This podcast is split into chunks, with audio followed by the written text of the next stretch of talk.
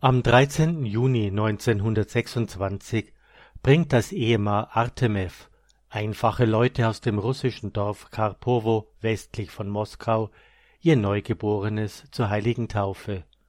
Das Kind bekommt den Namen Feodosia, die von Gott gegebene, später als russisch-orthodoxe Nonne wird sie Makaria heißen. Feodosia entwickelt sich normal Früh beginnt die Kleine zu laufen, doch plötzlich vermag die aufgeweckte Eineinhalbjährige ihre Beine nicht mehr zu strecken. Sie hat beim Auftreten große Schmerzen und verliert mit der Zeit die Fähigkeit, sich aufrecht zu halten, so dass sie sich nur noch kriechend fortbewegen kann. Rückblickend erzählt Mutter Makaria, ab meinem dritten Lebensjahr konnte ich keinen Zentimeter mehr gehen und wurde für meine Familie zu einer einzigen Last. Theodosias einziger äußerer Trost ist es, wenn ihr Vater sie auf den Schoß nimmt, während er aus der Heiligen Schrift vorliest. Auch wenn ihr Kinderherz nicht all die Worte über den guten Gott versteht, dringen sie doch tief in ihre Seele ein. Und bald wird diese innere geistliche Welt, der vertraute Umgang mit Engeln und Heiligen, von dem niemand etwas ahnt, zu ihrer einzigen Freude. Eines Morgens wacht die inzwischen achtjährige Theodosia nicht mehr auf. Sie ist kalt und leblos. Rasch bringt der Vater sie ins Krankenhaus, wo die Ärzte nach der Untersuchung erklären, wenn das Kind in vierzehn Tagen nicht aus dem komaartigen Schlaf erwacht, ist es tot. Doch Theodosias Körper erwärmt sich wieder, und nach dem Erwachen am vierzehnten Tag kriecht sie mit Mühe aus dem Totenzimmer. Bei ihrem Anblick sind alle starr vor Entsetzen. Was geschah in diesen vierzehn Tagen?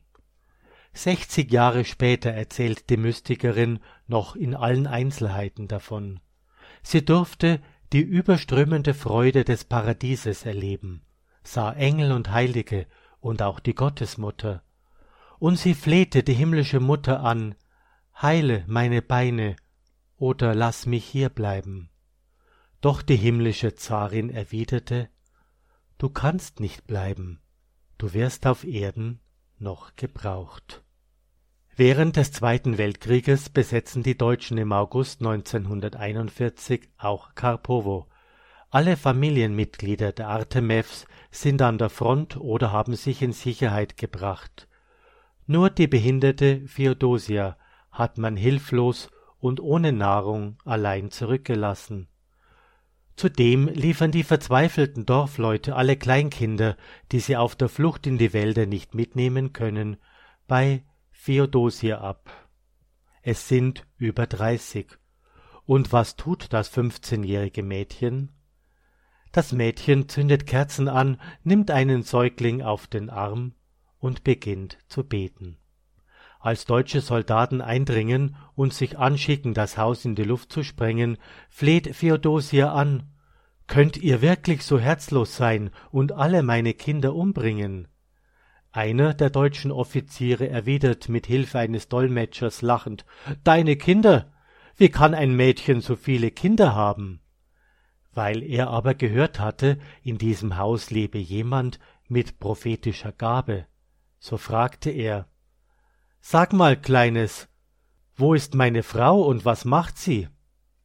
Der Offizier erschrickt über die wahre Antwort, und er sagt wir haben noch nie jemanden wie dich beten sehen.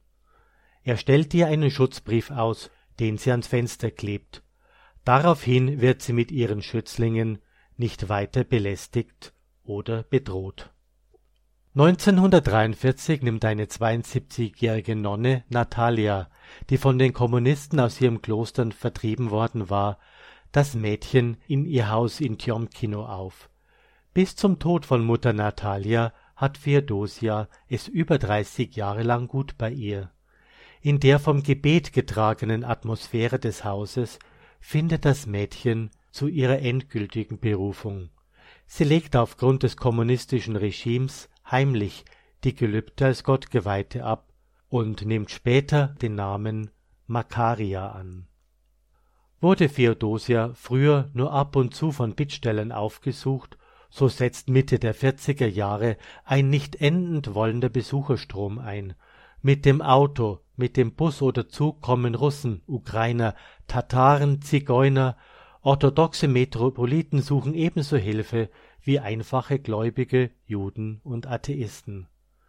Jung und alt, alle erwarten körperliche oder geistliche Hilfe von dieser schwachen Frau, die gekrümmt und wie ein armes Häuflein Elend im Bett liegt.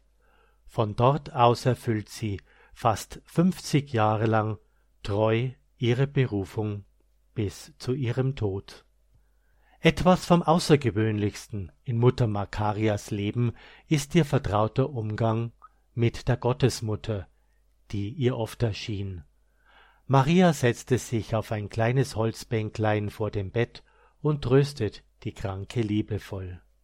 Danach ist Makaria immer strahlend und heiter. Einmal fragt Makaria die Gottesmutter, Mutter, warum hast du dir einen Krüppel wie mich ausgesucht? Da antwortet diese, ich habe mich überall umgesehen und keine bessere gefunden als dich. Du bist die Auserwählte. Als die 67-jährige Mutter Makaria am 18. Juni 1993 stirbt, sind ihre letzten Worte betet und fastet. Darin liegt das Heil. Es treffen über 5000 Dankesbriefe und Zeugnisse aus über 200 Städten Russlands ein, die im Hinblick auf die Heiligsprechung an die zuständige Diözese Smolensk weitergeleitet werden. Geistige Kinder errichten auch eine schöne Holzkirche, die am 8. August 2007 eingeweiht wird und zudem ein kleines Museum das Mutter Makarias persönliche Dinge beherbergt. In dem kleinen Haus befindet sich immer noch ihr Bett und jenes Holzbänklein, auf dem die Zarin des Himmels bei ihrem Kommen Platz genommen hatte.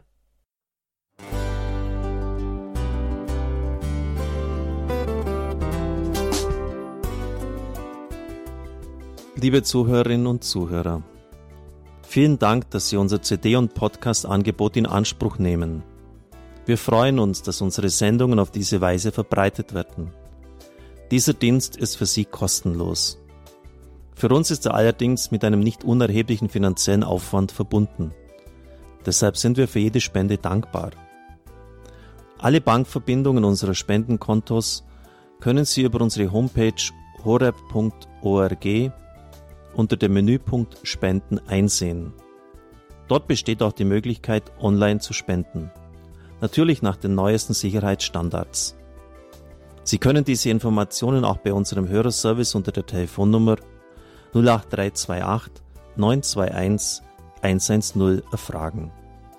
Ich wiederhole die Rufnummer 08328 921 110.